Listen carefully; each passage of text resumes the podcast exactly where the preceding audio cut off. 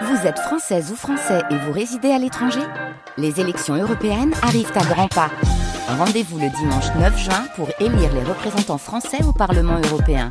Ou le samedi 8 juin si vous résidez sur le continent américain ou dans les Caraïbes. Bon vote 6h30, 9h, les matins de France Culture. Quentin l'a fait. 6h40 et vous êtes bien à l'écoute de France Culture, l'heure des enjeux internationaux au Vietnam.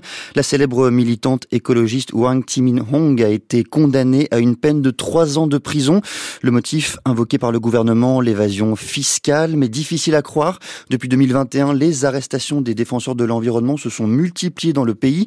Pourtant, le Vietnam est considéré comme étant à la pointe dans la lutte contre le changement climatique. Alors, comment expliquer ce paradoxe? Comment expliquer une telle répression Pour en parler, je reçois ce matin Marie Gibert-Flutre. Bonjour madame. Bonjour. Vous êtes géographe, maîtresse de conférences à l'université Paris-Cité et chercheuse au laboratoire CESMA, le centre d'études en sciences sociales sur les mondes africains, américains et asiatiques. Et pour commencer, deux questions préalables. La première, est-ce que vous pouvez nous rappeler qui est Wang Min Hong alors, elle s'inscrit euh, en fait cette militante, écologiste euh, à la suite d'une longue liste en fait de, militants qui sont arrêtés euh, depuis 2021. Et ce qui est intéressant, c'est qu'elle symbolise en fait par son statut ce changement qui s'opère depuis 2021. Si vous voulez, avant, on arrêtait plutôt des militants de l'environnement qui étaient des individus qui agissaient plutôt seuls ou lors de, scandales sanitaires. Et depuis 2021, on voit des experts en fait se faire arrêter. Donc, on avait eu Dang Ding Bak dès 2021 qui lui était avocat euh, spécialiste de la question environnementale et qui a été euh, euh, emprisonné pour 5 ans de prison au même motif d'évasion fiscale. Puis on a eu une directrice de la plus grosse ONG au Vietnam sur les questions environnementales, Green ID, qui est Nhi Thi Can. Puis Nho Thi Tan Nguyen en 2023, tout récemment, qui elle est directrice d'un groupe de réflexion indépendant spécialiste de la question énergétique à la tête même de l'initiative du Vietnam pour la transition énergétique et qui travaille donc avec des organisations internationales. Donc vous voyez en fait cette liste, on est toujours sur euh, des personnalités euh, reconnues euh, qui parfois même ont travaillé en fait avec le gouvernement avant de passer à un, rôle dans la société plus civile.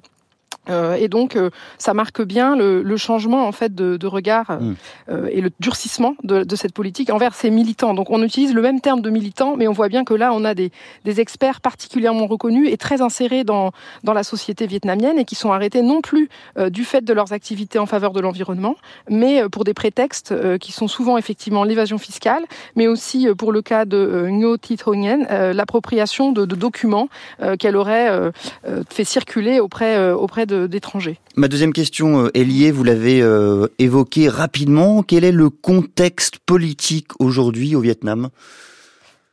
Alors le contexte politique, le Vietnam est un, est un État parti euh, qui euh, est un État donc euh, autoritaire, même si y a des formes de multipartisme au sein du Parti communiste.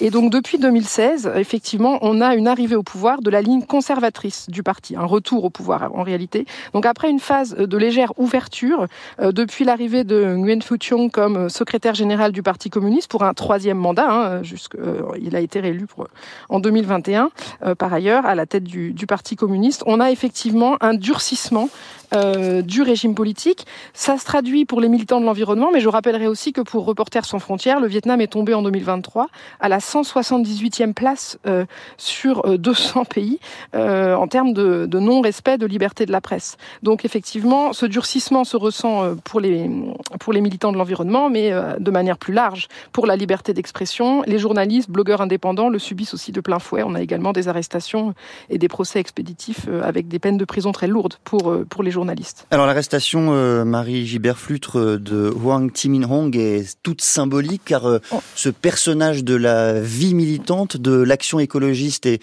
particulièrement connu dans le pays. Est-ce que c'est un tournant dans la dynamique que vous venez de, de tisser?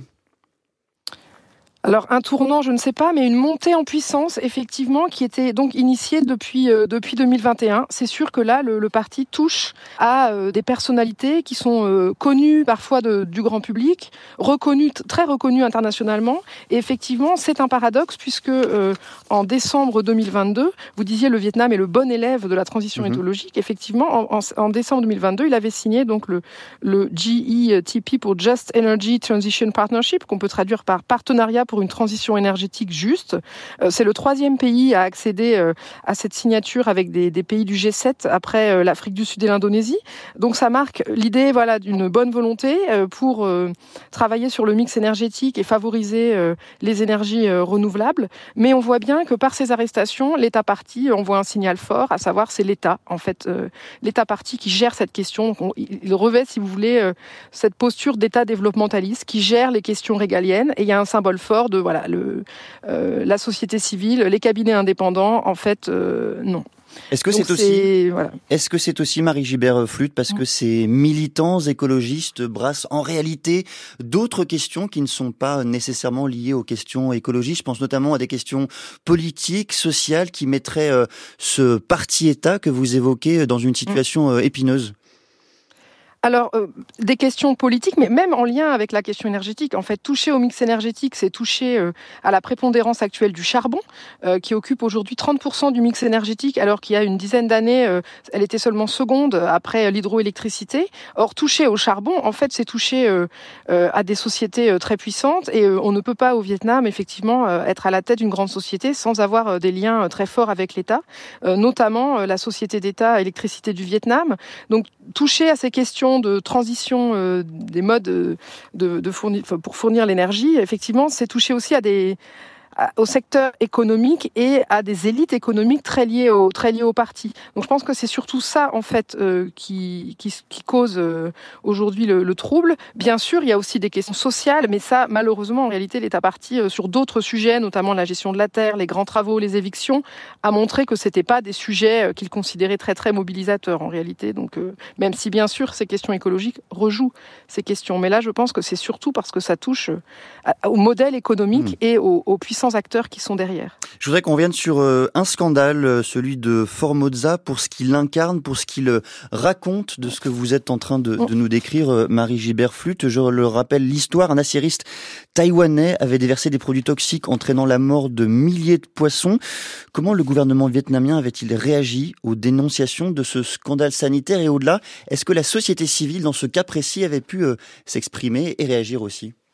Alors c'est un cas tout à fait intéressant, ce qui traduit bien aussi euh, le paradoxe dans lequel est le Vietnam à l'heure de la mondialisation. Effectivement, Formosa, euh, vous l'avez dit, très grand site sidérurgique euh, taïwanais, installé en bord de mer, rejet d'eau. Alors en plus, on, milliers de poissons. Il faut savoir qu'au Vietnam, dans tous les plats, on consomme du nuoc mam, qui est une sauce à base de poisson. Donc ça touche vraiment, littéralement, toute la cuisine vietnamienne et donc toute sa population. Et ce qui a été reproché en réalité par les, il y a eu des manifestations hein, assez d'ailleurs spontanées qui n'ont pas duré, mais à suite de ce scandale. Et au-delà de la question économique, c'est surtout le fait que l'État n'ait rien dit et ça a donné le sentiment qu'il protégeait des intérêts euh, étrangers sur le territoire. Et ça rejoue, si vous voulez, le scandale précédent qui date de 2009, qui est peut-être encore plus fondateur, qu'on appelait le scandale de la bauxite, mhm. où euh, l'État vietnamien avait accordé euh, le fait d'exploiter des mines de bauxite sur les hauts plateaux du Vietnam, sites qui permettent donc de produire ensuite de l'aluminium, mais en, avec de l'extraction de bauxite, on a des bouts rouges toxiques qu'on ne sait pas traiter. Et le scandale venait du fait que c'était des, des sociétés chinoises qui allaient en avoir euh, la responsabilité. Et là, la société civile s'était très lourdement mobilisée au point que l'État avait reculé. Donc en 2016, sur Formosa, il y a eu cet espoir. D'ailleurs, de nombreux chercheurs ont pensé que c'était la question écologique qui finirait peut-être par faire plier le gouvernement euh, dans son autoritarisme.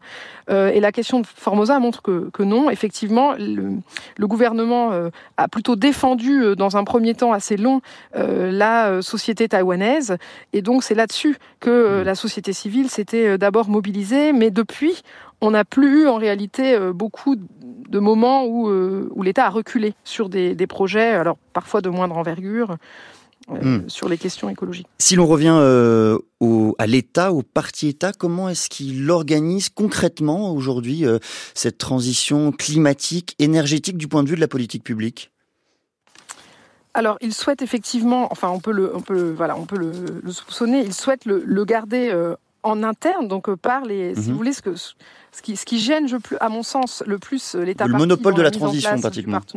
Oui, tout à fait. Et notamment cette question de la gouvernance, où euh, on voit bien ces pays du G7, en, échange de 15 milliards de dollars, demandent, euh, d'ailleurs c'est dans le texte, hein, des conditions favorables pour les investissements et plus de liberté, plus d'acteurs extérieurs, plus de cabinets indépendants. c'est là-dessus, en fait, où ça bloque, puisque l'État parti entend garder ça en son sein. D'ailleurs, la, notion même de ONG au Vietnam a récemment été mise en place, mais la, la plupart, en fait, sont obligés de s'inscrire, euh, sont euh, euh, en concurrence avec les organisations de masse qui, elles, dépendent du Front de la Patrie. Donc on voit bien comment le Vietnam, sur les questions sociales, sur les questions écologiques, pense que voilà, par les organisations de masse qui dépendent de l'État parti, on peut, on peut gérer l'État. Donc effectivement, mm. il y a cette idée que l'ouverture, et c'est ça qui bloque, plus encore, je pense, que les objectifs qui ont été fixés, puisque le, le Vietnam peut arriver finalement à développer davantage ses énergies renouvelables, puisqu'il a, il a quand même pas mal d'hydroélectricité, il investit dans le solaire. Donc finalement, c'est le paradoxe, c'est que c'est pas sur les questions vraiment de fond euh, sur cette transition écologique que ça coince, mais sur euh, la manière d'y parvenir et les questions de gouvernance. Merci beaucoup Marie Gibert euh, Flute pour cet échange passionnant. Je rappelle que vous êtes géographe, maîtresse de conférences à l'université Paris-Cité et chercheuse au laboratoire CESMA, le centre d'études en sciences sociales sur les mondes africains, américains et asiatiques.